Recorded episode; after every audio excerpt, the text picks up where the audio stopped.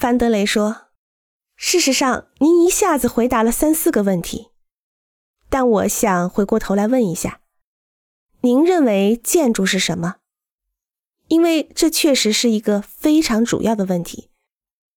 您在一九八三年获得了布鲁诺纪念奖，而只有当一位建筑师做出巨大贡献，将建筑推向艺术的高峰时，才会被授予此奖。”你的作品表明，您对形态的把握独一无二，那种视角转换的感觉非常强烈。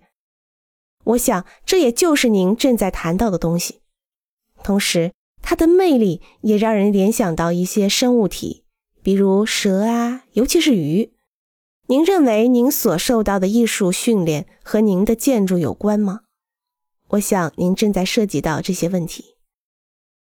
您和许多艺术家和创作家合作，如您的许多工程都是和塞拉合作的。您也提到过他，这样的交叉合作会带来什么样的好处呢？您认为在艺术和建筑之间有着清晰的界限吗？您将它们分开对待吗？鱼是您近期作品的一个转折点吗？盖里回答说。我总是认为建筑是人为建造房屋，而我喜欢那些让人有感觉的房子，那些能够被唤起的感觉。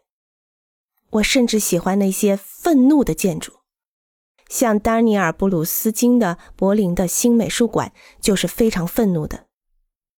你可以在建筑中感到一种怒火。我之所以对这很感兴趣，是因为。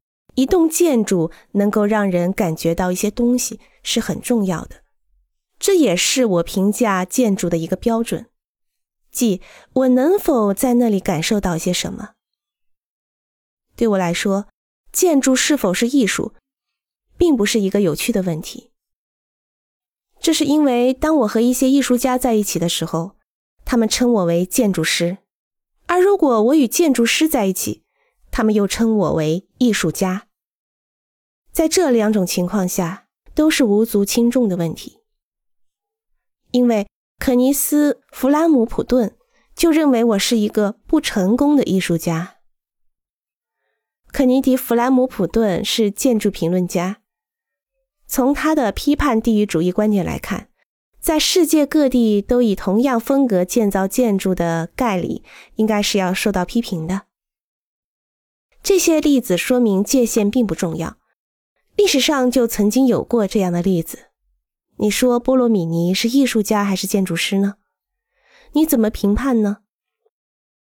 我个人认为圣卡罗小教堂是件艺术品，它具有不可思议的意义。波罗米尼是罗马全盛时期巴洛克风格的代表建筑师。这里讲的圣卡罗小教堂就是巴洛克建筑的代表作。它显示出了动态空间的顶点，是一个划时代的作品。